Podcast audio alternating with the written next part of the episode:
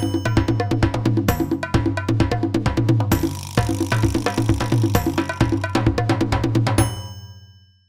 ¿qué tal amigos de Estrellita Fuentes Analista? Pues estamos comenzando este 2022, un año muy interesante que ya vamos a ahorita interpretar, analizar, a desmenuzar en términos espirituales, que seguramente pues a muchos de nosotros cuando comenzamos el año estamos pensando a ver como que por dónde le damos, queremos alguna guía, alguna luz y para ello, bueno, pues traemos a un maestro, amigo, eh, michoacano, muy querido, a quien yo en lo personal de verdad estimo, aprecio y admiro desde el fondo de mi corazón. Krishna Camargo, amigo, bienvenido. Qué gusto tenerte aquí. qué lindo, Estrellita, de verdad. Y es mutuo la admiración, el respeto y sobre todo esta parte de amistad que se va generando. Realmente, déjenme comentarlo, lo tengo que decir.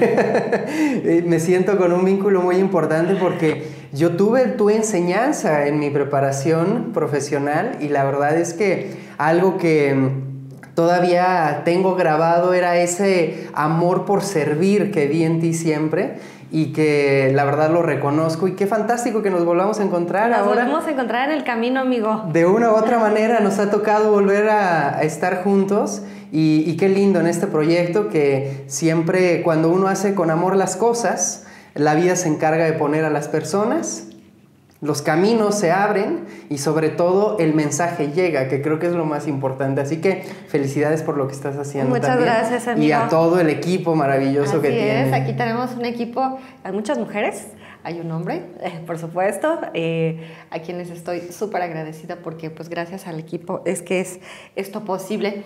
Y bueno, pues em, ustedes vieron hace poco en mi página una transmisión que hicimos eh, en vivo en el Mercado Independencia eh, a fin de año, el 31 precisamente, porque todo el mundo estaba así como... Eh, pues entre las compras de la cenita y todo esto, pero estaban buscando los rituales.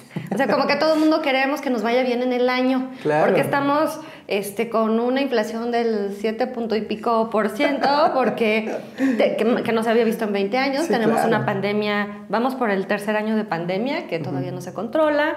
Este, hay crisis económicas personales, ansiedad, depresión, suicidios, muchas cosas, pero los mexicanos de alguna manera siempre queremos buscarle cómo sacar las cosas, hacer las cosas diferentes y que nos bendigan los dioses y que nos bendiga Buda, Alá, Dios, Jesucristo, quien sea. Y compramos velas y las 12, el ritual de las 12 uvas y este... Cambiamos la ropa interior, Incienso, eh, que si los chones amarillos o los chones rojos, que nos dijeron que se estaban vendiendo mal los amarillos porque todo claro, está detrás del dinero. Necesitamos plata. Pero más allá de, pues, de estos rituales que son muy tradicionales, que el barrer y que las campanas y que tirar agua y no sé cuántas cosas, eh, hay que recordar que somos seres, los seres humanos, somos cuerpo, mente y espíritu. Es correcto, sí. Y desde la perspectiva espiritual, pues muchas veces como que nos extraviamos y andamos como medio dormidos, como, como en la loca, ¿no? De que de la casa al trabajo, el trabajo a la casa y el estrés y corre y todo eso. Como, a veces nos veo como si fuéramos ratoncitos, como hamsters, Oh, corriendo, corriendo en la rueda. En la rueda eterna. Pero no sabemos a dónde vamos. Eh, ¿Qué significado tiene todo esto? Eh, ¿qué, ¿Qué retos tenemos eh, como tanto desde la perspectiva espiritual como seres humanos, como humanidad también? Y son muchos, y a veces no nos tomamos ni siquiera el tiempo de reflexionarlo, de analizarlo, de pensar tantito, como quién soy, para dónde voy, qué quiero, este, ¿no? Las preguntas de siempre, ¿no? Entonces, a mí me llama mucho la atención, Krishna, que tú vienes de una historia familiar personal muy linda, muy interesante. Ya nos platicaba un papá doctor homeópata, una mamá antropóloga, que te llevaron por esta vía también de lo holístico, de lo espiritual de alguna manera. Y en ello encontraste tu camino. Platícanos tu historia. Sí, bueno, lo mencionas, ¿no? Eh, y nosotros venimos siempre de un nicho que nos educa, que nos da ciertas herramientas, pero al final siempre yo lo he mencionado, la elección la tenemos nosotros. O sea, podemos crecer entre una sociedad de pintores, pero si a mí no me gusta la pintura... Pudiste estudiar contaduría. Exactamente. Ingeniero. O puedo ser el legado de los abogados y quiero ser artista y bailarín. Entonces, siempre creo que lo más valioso de, de, de nuestro seno familiar es la fuerza que te da para que tú tomes tus decisiones, tu libre albedrío que se desarrolle de la mejor manera. Y algo sí muy importante es que entonces te encamines en lo que te hace congruencia a ti. Y tú lo mencionabas, cuerpo, mente, espíritu. Si tu cuerpo se siente en paz, tranquilo, sin tanta ah, aceleración emocional, tu mente también va a generar un equilibrio y por supuesto tu espíritu, como le queramos llamar, tu conexión con la vida, con la divinidad, con el universo, la grandeza o con alguna deidad, pues hace una referencia que te impulsa, ¿no? Y las cosas fluyen de otra manera, ¿no? En, en, mi perspectiva siempre fue como esta parte muy marcada de mis padres de la libertad, de elige, te damos las herramientas, te decimos que es positivo o negativo para nuestra perspectiva. No por eso significa que sea así, pero pues tú tienes la posibilidad de, comenzar a elegir y así fue durante pues toda mi infancia y mi vida en general. Recuerdo que casi todas las decisiones las acompañaba con esto es bueno, esto es malo, tú decides, ¿quieres llorar o no quieres llorar? Tú llora y te vas a lastimar tú, pero si eliges esto te va a quemar y sucesivamente, ¿no? El aprendizaje creo que en mi infancia fue como eh, muy acercado a, estos temas de, generar empatía con la vida, de conectar con la vida, de entender un poquito más la, la realización, más allá de eres este hombre que está creciendo, desarrollándose y que posteriormente, si eliges casarte, qué educación vas a tener, trabajo, viajar, etcétera, ¿para dónde vas? ¿Cuál es realmente tu, evolución en este, en este plano. ¿no? Entonces, mucho de, de, lo que recuerdo era eso. Una de las eh, frases que tengo más grabadas de mi padre, por ejemplo, que me decía, tú piensas que yo soy tu papá ahorita, pero yo soy tu amigo. Así, así que estamos caminando. ¿quién, le decía a alguien uno eso? Era, yo soy la ley, la autoridad y tú haces lo que yo, lo que yo te diga. La verdad es que sí, a mí me sorprendía mucho esa manera de orientarme, diciéndome, no me veas tal cual como una imagen, o sea, somos parte de un camino, por algo te elegí yo para que vinieras y tú a mí, pero estamos caminando juntos y tú me vas a enseñar un montón de cosas más que las que tal vez yo te estoy enseñando y viceversa. Y lo mismo sucedía con mi madre. Entonces, mucho de, de, mi camino iba como en ese lado. Y ahorita que mencionas los rituales, recuerdo realmente sí, de una familia de, meditadores, de gente que está dedicada a la disciplina de, la alimentación eh, vegetariana, con disciplinas de yoga, etcétera, siempre en ese concepto. Pero que muchas personas me preguntan, oye, eh, pero entonces tú no tienes una religión o qué? Le digo, sí, yo soy católico. ¿Por qué? Porque yo recuerdo que eh, mis padres, ya más grandes, me, me comentaron vamos a bautizarte, ¿no? Me bautizaron en la Basílica de Pátzcuaro, imagínate. Y entonces llegué, ¿cómo se va a llamar? Krishna es de Pátzcuaro, ¿no? Soy de Pátzcuaro, sí. Y entonces eh, llega el, el, niño, ¿no? ¿Y cómo lo vamos a nombrar a este niño? No, pues Krishna. entonces, o sea, no, era nombre, no, era nombre, cristiano. No era un nombre cristiano, por supuesto. ¿no? Entonces fue. Pero sí aceptó. Sí, por supuesto. Sí, sí aceptó, era muy abierto. Creo que al final el conocimiento tanto religioso o espiritual, si lo queremos llamar, y de cualquier ámbito social, político, económico, creo que tiene que ver con el respeto y el entendimiento de lo que representa cada legado, porque todo nos enseña algo. El problema y gran conflicto de todas las sociedades es que pensamos que mi punto de vista es mejor que el tuyo, y entonces luchamos por quién tiene la razón.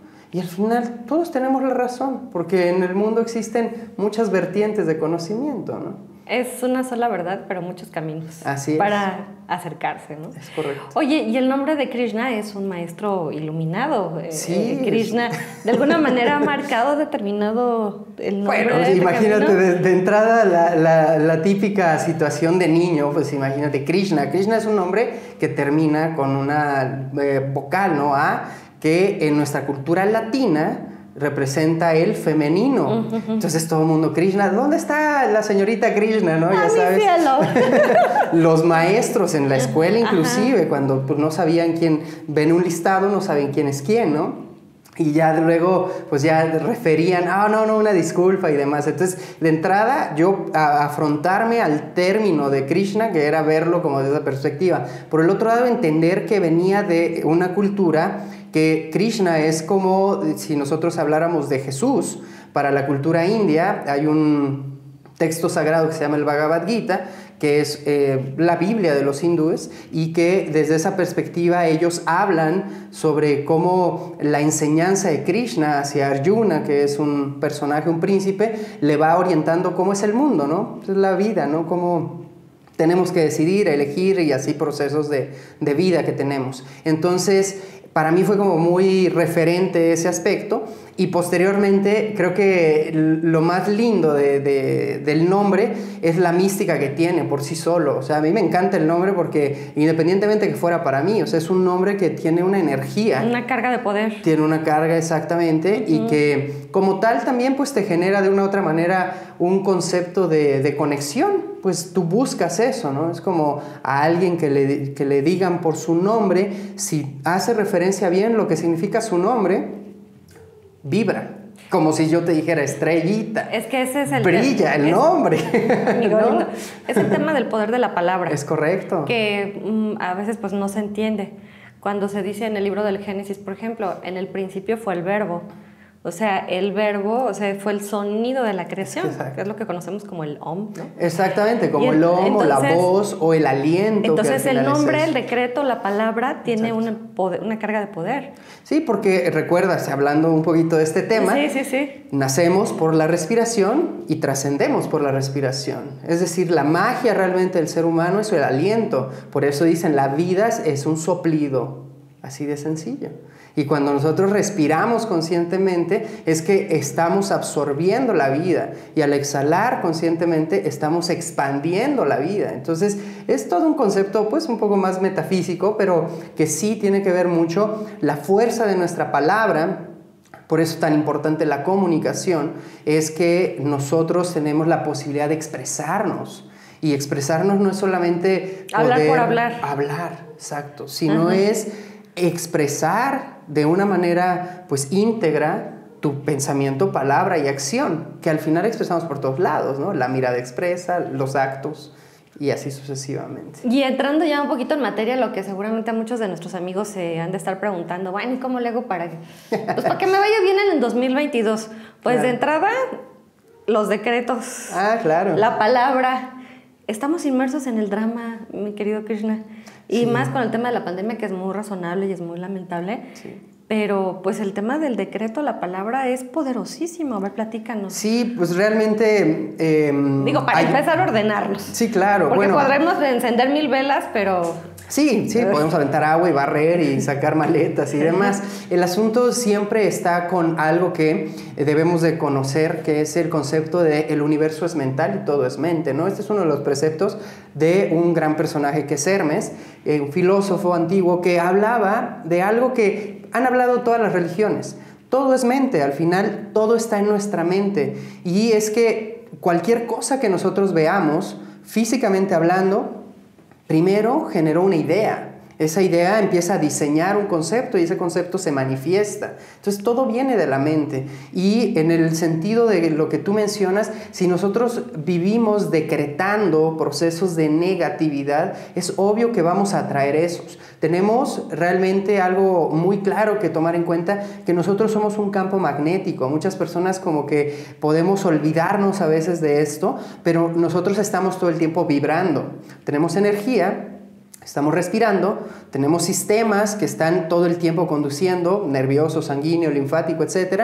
Y a través de ello está vibrando no solamente nuestro cuerpo, sino nuestro entorno. Entonces es muy común, no sé si te ha tocado, que vas caminando tal vez en algún lugar y atraviesas a una persona y sientes así como unos escalofríos de, ay, caray, ¿quién es esta persona? Ni siquiera lo conoces.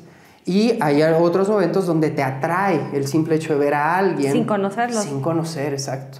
Entonces ese es el campo magnético de la persona que todo el tiempo está activa. Y nuestro campo magnético, que esto es algo científico, está todo el tiempo emitiendo y recibiendo. Por esta razón, lo que emitimos lo vamos a recibir. Es un magneto. Entonces, si yo me estoy quejando todo el día, si yo estoy juzgando y criticando todo lo que está a mi entorno, si yo estoy como muy aprensivo con las cosas o apegado. Y me estoy lamentando de todo y quejando de todo. O me flagelo emocionalmente, o me siento menos que todo lo que está a mi alrededor, entonces eso atraigo. Y por eso tú ves situaciones donde las personas dicen, pero pareciera que el año no acaba y, van dos, tres años, pero hay personas que vienen viviendo crisis desde hace 20 años, tal vez, 15, 8. Ahora nos tocó una crisis consciente, vamos a llamarlo así, porque fue mundial, porque alertó, porque cambió el estilo de vida realmente.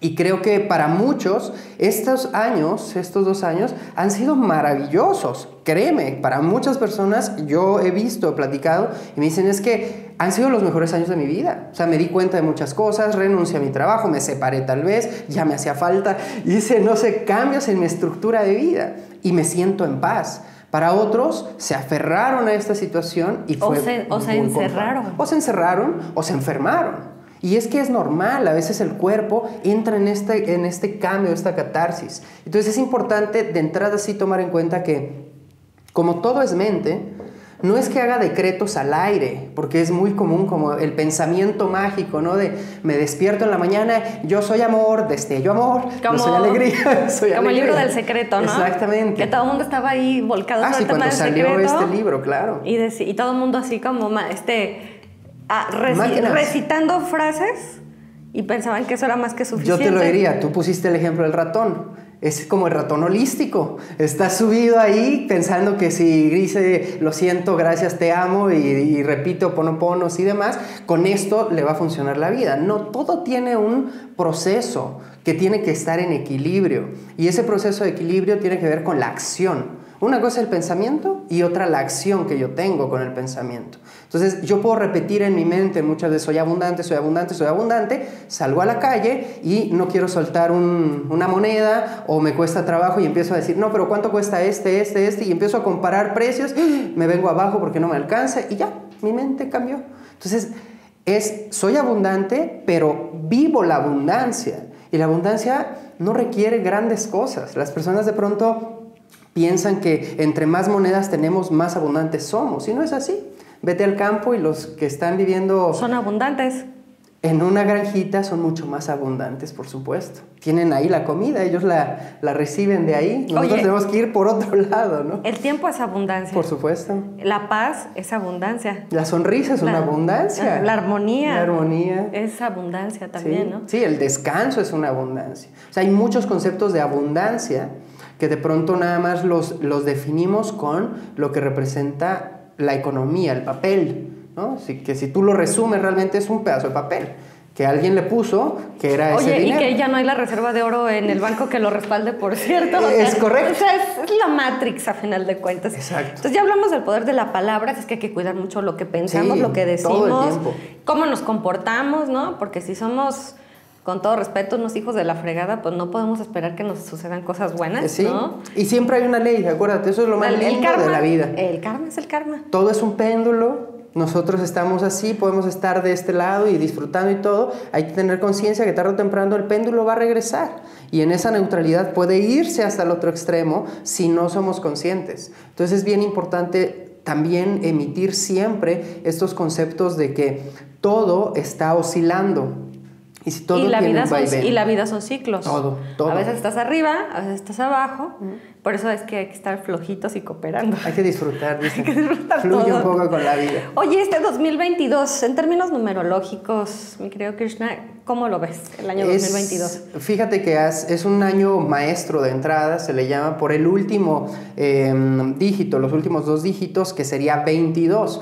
En numerología pitagórica, eh, Pitágoras es el padre de la matemática y entre otras disciplinas que él estudiaba, tuvo mucha referencia con textos que hablaban en relación a cómo los astros se conectan con nosotros. ¿no? Por eso la astrología surge, por eso la numerología es uno de los conceptos más, eh, digamos, populares actualmente, donde podemos referir qué significa cada uno de los números. En este caso, el número 22, que tiene una energía maestra, habla mucho de la consolidación. Es un número 22, tiene que ver con la estructura, con el pensamiento ordenado y la inteligencia emocional o la toma de decisiones emocionalmente estables. Entonces, este de entrada por esos dos números es un año de mucha estructura que realmente si no nos ha servido los dos años anteriores, este año nos puede fortalecer. Es, la graduación. De verdad, definitivamente. Es la ¿eh? maestría, es la graduación de la, maestría. Es la graduación de la maestría del doctorado, vamos para allá. Sí, sí, sí, sí. Pero sí, realmente es importante como tomar en cuenta esto de la estructura. Y creo que mucha de la energía de este año va destinada a esto y también tiene que ver en, en una gran instancia con la parte de aprender a ser flexible. Este año tiene que ver mucho con la flexibilidad. ¿no? Hay que hacer yoga. Pues aparte del cuerpo, como dicen, si, estiras bien la pierna es que también la mente la estás estirando, ¿no? Ya. Es, parte de... Es cierto. Sí, claro. Sí, hay una correspondencia entre el cerebro y el cuerpo y el Por movimiento. Supuesto. Sí, tienes razón. Sí, ¿no? Te voy a hacer ejercicio, lo prometo. E, ese es, es un buen objetivo, sí, claro. Y por otro lado, este año ya siendo la sumatoria de los tres eh, dígitos, bueno, los cuatro dígitos, que sería el 2022, estamos hablando de un número, 6, ¿no? El número 6 realmente es un número místico. En numerología, cada número corresponde a algo. Y el número 6 es de la misticidad. ¿Qué representa esto?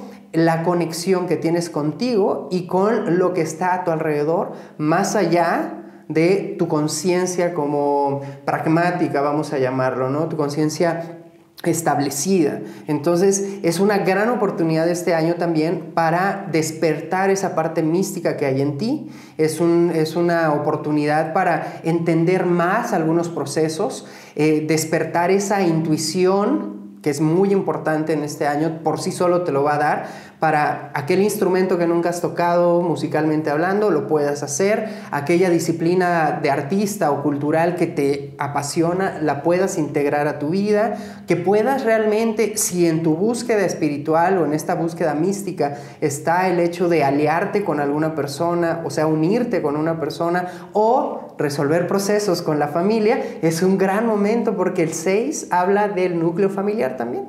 Entonces, es una ventana, vamos a llamarlo, a sanar con la familia. A veces traemos cargado el concepto de mamá, de papá, de los abuelos, de los tíos, hermanos. O traemos introyectado sus dramas también, sus dramas personales. Cargamos, ¿no? Por eso, en, hablando de un tema de constelación, pues queda como muy perfecta esta etapa, porque hay que ver que nosotros como seres tenemos una carga energética, pero que nosotros elegimos si queremos volver a generar esas lealtades o esos vínculos o liberarnos de eso. Entregarle a la familia, el papá y a la mamá lo que les corresponde y quedarte con lo que es tuyo. Sí, pedirles permiso para tú continuar tu proceso, ¿no?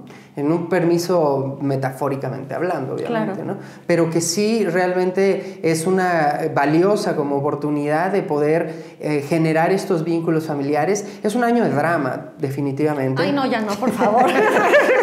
ya no quiero más drama en la no vida. queremos tanto.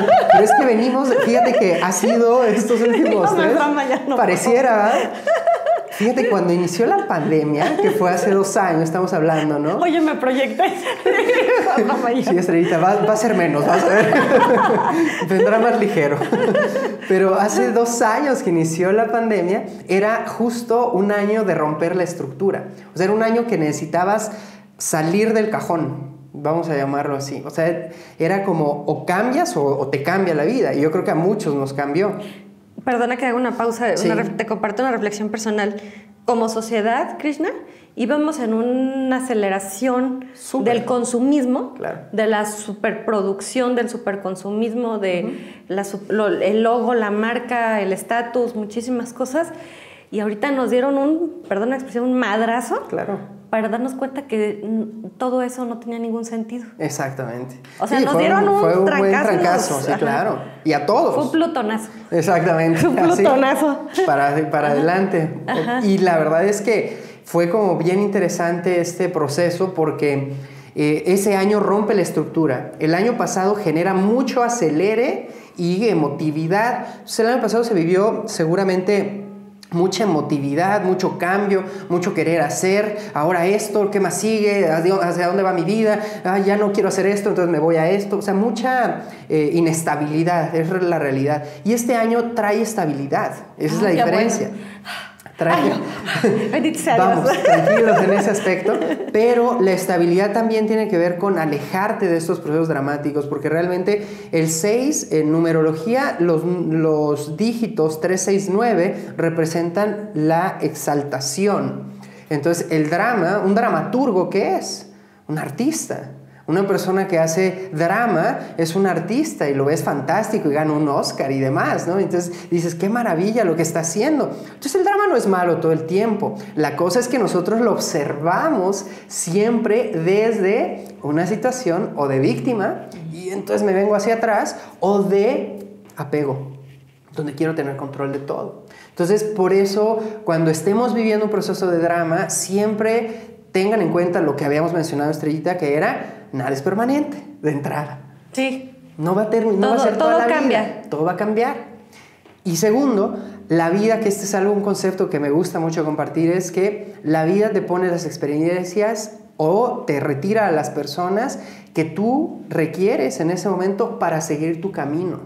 Entonces a veces te viene la fuerte experiencia y te duele bastante, pero cuando hacemos la retrospectiva, pasando las semanas, dices, wow, esto que viví me ha hecho hacer lo que soy ahora, ¿no? Entonces, es complejo, por supuesto, son palabras que yo digo, por supuesto, lo vamos a sentir. que duelen. Pero acuérdate que también el dolor es como una parte de la vida, ¿no? El sufrimiento es lo que ahí ya tú decides estar sufriendo, pero me corto, me va a doler. No, no, o sea, no puedo evitar eso, vivo en este cuerpo. Alguien me engaña, voy a sentirlo, alguien me traiciona, por supuesto, pero pues cada, cada persona en tu camino te está dando una enseñanza. Y tú eliges cómo vivirlo. Tú eliges que sea tu maestro o tú eliges ser el alumno.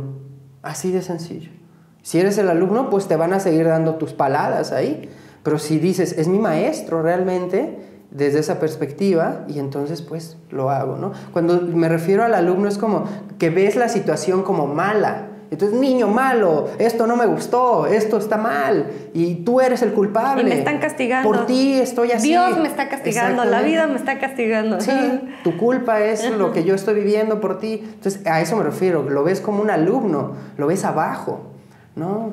Tienes que verlo como tu maestro a la par. Tú eres un gran maestro. Cada uno de nosotros tenemos esa energía de, de, poder ser, ¿no? Entonces, eso creo que es algo muy valioso que debemos de tomar en cuenta y sobre todo saber numerología, astrología, cualquier tema místico, holístico, esotérico, gnóstico y demás, son simplemente filosofías. Y algunos le darán la, la perspectiva de crecimiento, pero no porque acabo de mencionar que la vida va a ser así, pues va a ser así para todos debemos de cada uno de nosotros alinearnos con la energía. Es decir, hay una energía destino, es como, no porque haya una marea significa que todos se van a ahogar, ¿no? Hay quien sabe nadar, o hay quien se aferra mejor al barco. O hay quien tiene un barquito. Exactamente. o hay quien sabe volar y se va volando, ¿no? Sí, sí, sí. Entonces, cada quien elige un poquito el proceso, pero hay una, una influencia natural en este año que va por ese lado, ¿no? Yo tengo la percepción, Krishna, de que finalmente son herramientas que te ayudan como, a, como a observar tu mapa de vida personal o tu mapa espiritual. Claro. Donde nada más te dan una radiografía y te dicen, a ver maestro, aquí estás en este punto, en el camino, y estas son tus potencialidades, tus posibilidades, y si te vas para acá, pues puede... Pero al final de cuentas, uno tiene la elección en todo momento, ¿no? De decir, le doy para acá, le doy para allá. O sea, no es algo que te, determine, ¿no? Sí, en los conceptos eh, filosóficos se habla mucho de la evolución del hombre, ¿no? Y el hombre de pasar, quien cree en la reencarnación, que habla de vegetal, animal y así sucesivamente, hasta ahora que ya somos el ser humano, el ser humano lo que tiene la diferencia mayor es el pensamiento y la elección. Párale de contar ahí, ¿no? Entonces ya algunos otros conceptos ahí como más específicos pero realmente lo que nosotros consideramos cuando hablamos de este tema es que si yo elijo de manera honesta conmigo, entonces el mundo se da de esa manera. Entonces cuando soy congruente, por eso digo que tan importante es la congruencia en nuestros tiempos y creo que es tan alejada, lamentablemente, ¿no? No nos gusta algo, mejor me lo callo y digo, ah, este, luego voy. Y ya no fui con los amigos. ¿Por qué? Porque tal vez no me cae bien uno, pero mejor no se lo digo, porque si se lo digo, me va a rechazar, o que me va a criticar, o qué va a suceder. Y entonces me voy callando. O, me quedo en un matrimonio, una dinámica de matrimonio, este, pues que no me llena, que me hace infeliz y todo, pero pues estoy cómoda, ¿no? También. Todos vamos creando eso. Y, y, tomar, el, y tomar decisiones, Krishna, cuesta. muchísimo. Y asumir responsabilidades cuesta. Sí, claro. Seguir un camino espiritual no es tan fácil. Todo el mundo debe pensar que es como que estás en la montaña meditando y disfrutando del aire y las maripositas y los pájaros. Por supuesto. Pero son procesos internos durísimos, Krishna. Sí, porque realmente cualquier camino, ¿no? Todo tiene su, su proceso, ¿no? Su elección y demás, pero en la cuestión espiritual creo que hay un concepto extra que es no se puede enojar la persona. Si es espiritual, no puede gritar, no se puede enojar, tiene que estar en paz. Eres puro, Eres puro, bueno. Casto. casto, noble. sí, sí. Y entonces cuando uno genera límites, que habla fuerte, que detiene, que levantas la voz. Levanta la voz, la gente como, pero ¿cómo es? Si se supone que así no es el espiritual, ¿quién te vendió esa palabra? Ahí está la misma enseñanza de, Maestro Jesús que cuando llega a la iglesia y no les dice aquí no... Y corrió a los mercaderes. Exactamente, ¿no? Aquí no O se enfrentó con los, este, con los sumos sacerdotes. Exactamente. Cuando lo cuestionaron. Cuando pues él tuvo que hablar fuerte. Fue fuerte y le dijo, a, mí no me eh, interpreten de esta manera, la enseñanza no es así. Entonces, creo que cada camino tiene un proceso, pero yo le llamo a las personas, no lo vean como un sacrificio, es una elección que estamos haciendo donde vamos a tener un mayor esfuerzo. Esa es como la, intención, ¿no? Porque realmente si nosotros pensamos en sacrificio, ¿en qué se nos viene a la mente? Cristo. Sí, pero si, si realmente... Oye, que lo retratan con... Perdón, ya aquí me voy a meter como el muerto eterno, el crucificado eterno. Pero que lo que en realidad, Cuando, cuando en realidad es vida. Es por supuesto, eso es lo que representa, el sacrificio representa vida. Entonces, eh, esos son los conceptos que son buenos siempre reinterpretar a nivel religioso, dogmático, porque realmente esto representa vida, es la libertad, la libertad de no estar atado a los sentidos, al cuerpo, hagan lo que quieran conmigo, como decía Jesús, ¿no? Hagan lo que quieran con el cuerpo, yo ni soy este cuerpo. Háganle lo que sea. Y entonces yo no estoy sufriendo, yo estoy en paz.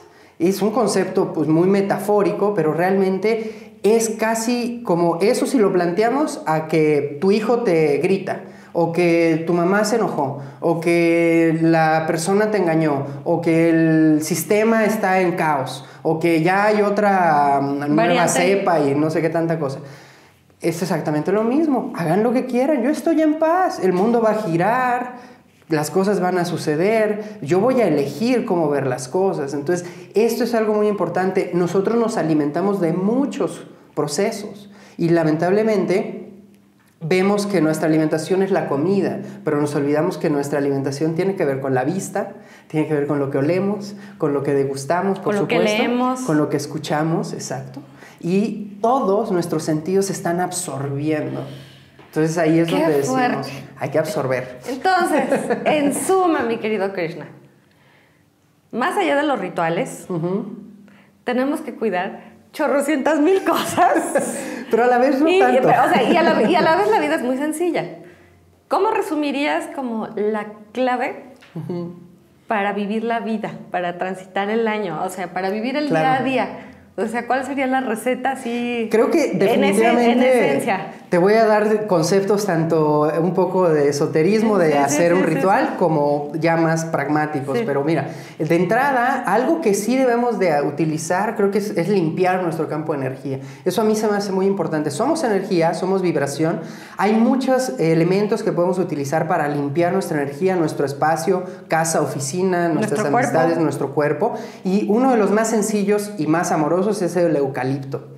Es una planta muy generosa, ustedes pueden adquirir en nuestra ciudad Morelia hay un montón de árboles de eucalipto, tomamos un poco de eucalipto, simplemente lo pones a hervir como ritual dentro de tu hogar y ese vapor que penetre por todos los espacios, o sea, de la cocina te lo llevas al cuarto, al baño, a la sala donde Es como quemar eucalipto o hervirlo. hervirlo. Toda la hierba la hierves y, cuando esté vaporizándose, ah, el, el, vapor lo llevas a todos lados. Ya. Y con esa agua, como tú mencionas también el cuerpo, con esa agua te puedes echar tu regaderazo y limpiar tu cuerpo con esa intención. Ah, Entonces lo que hacemos es limpiar los espacios, es purificar. Aunado a eso, siempre se recomienda mover la energía. Entonces, si tienes el cuadro de la abuelita que ya realmente no usas mucho, pues herédaselo a alguien más, compártelo con otra persona. O sea, mueve el espacio de tu energía. Oye, los acumuladores.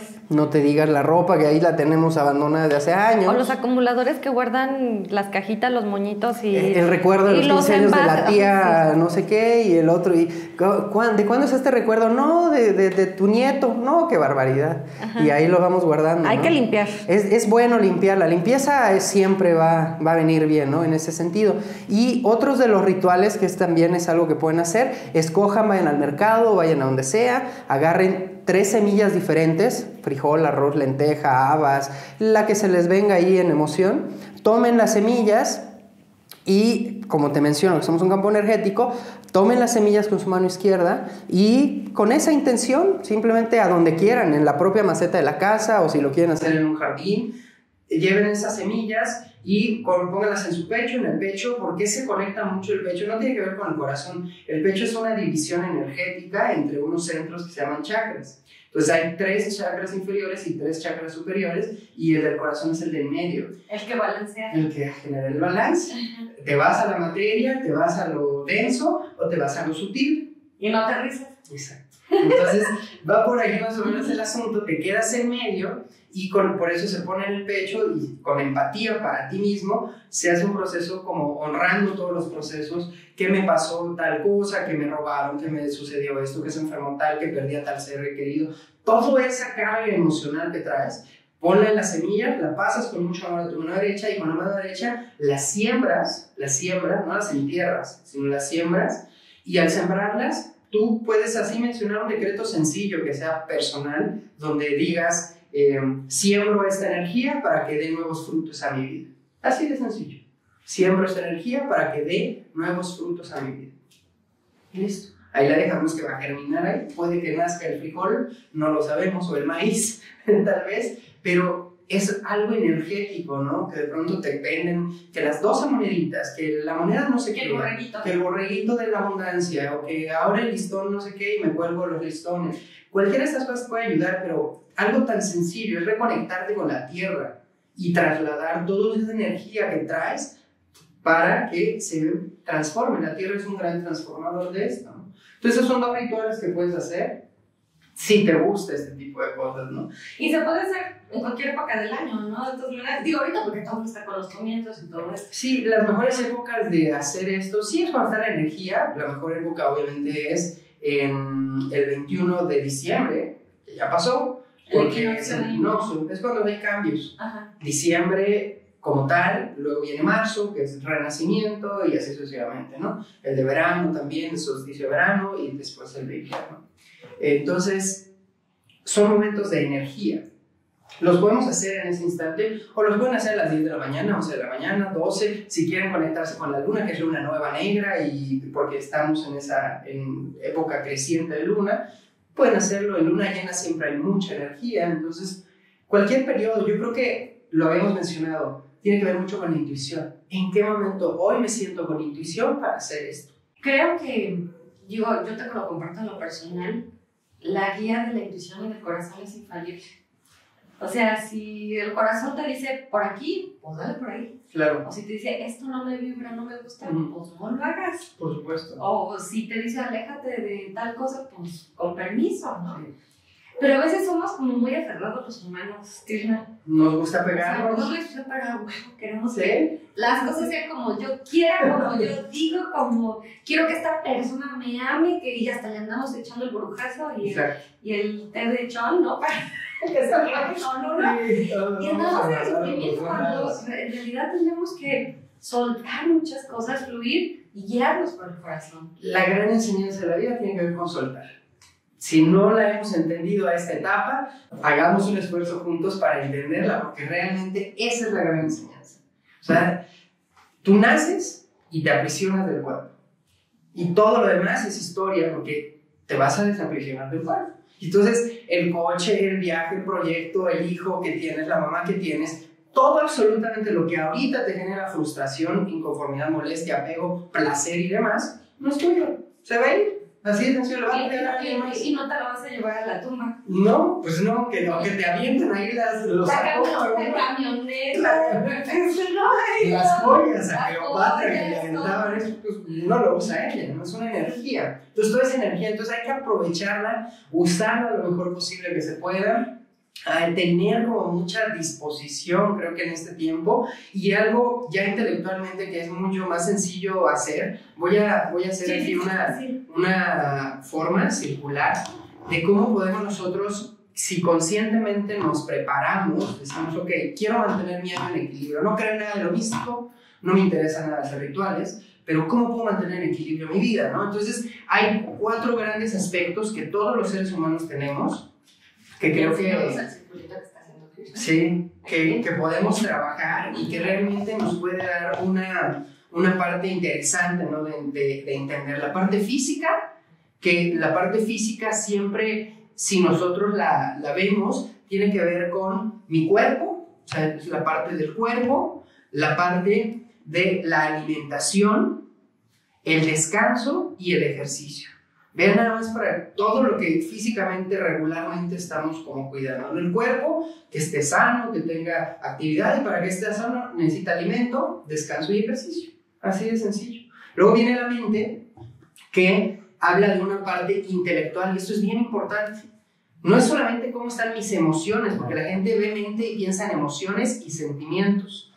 Pero para que la emoción y sentimiento esté bien, necesitamos darle una fuerza de energía al intelecto. ¿Y qué es eso? Tu creatividad.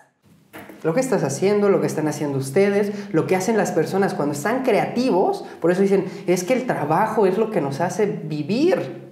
Claro, porque estás poniendo en creación tu energía y eso mantiene en equilibrio esta parte mental. Entonces, cuando estás creando, no te vuelves loco, ¿no? O sea, te estresas tal vez o pues, quieres Y cuando estás creando, estás te puedes dedicar horas y horas y horas y no lo sufres y no lo padeces. No es trabajo. No es trabajo, lo disfrutas. Exacto. ¿No?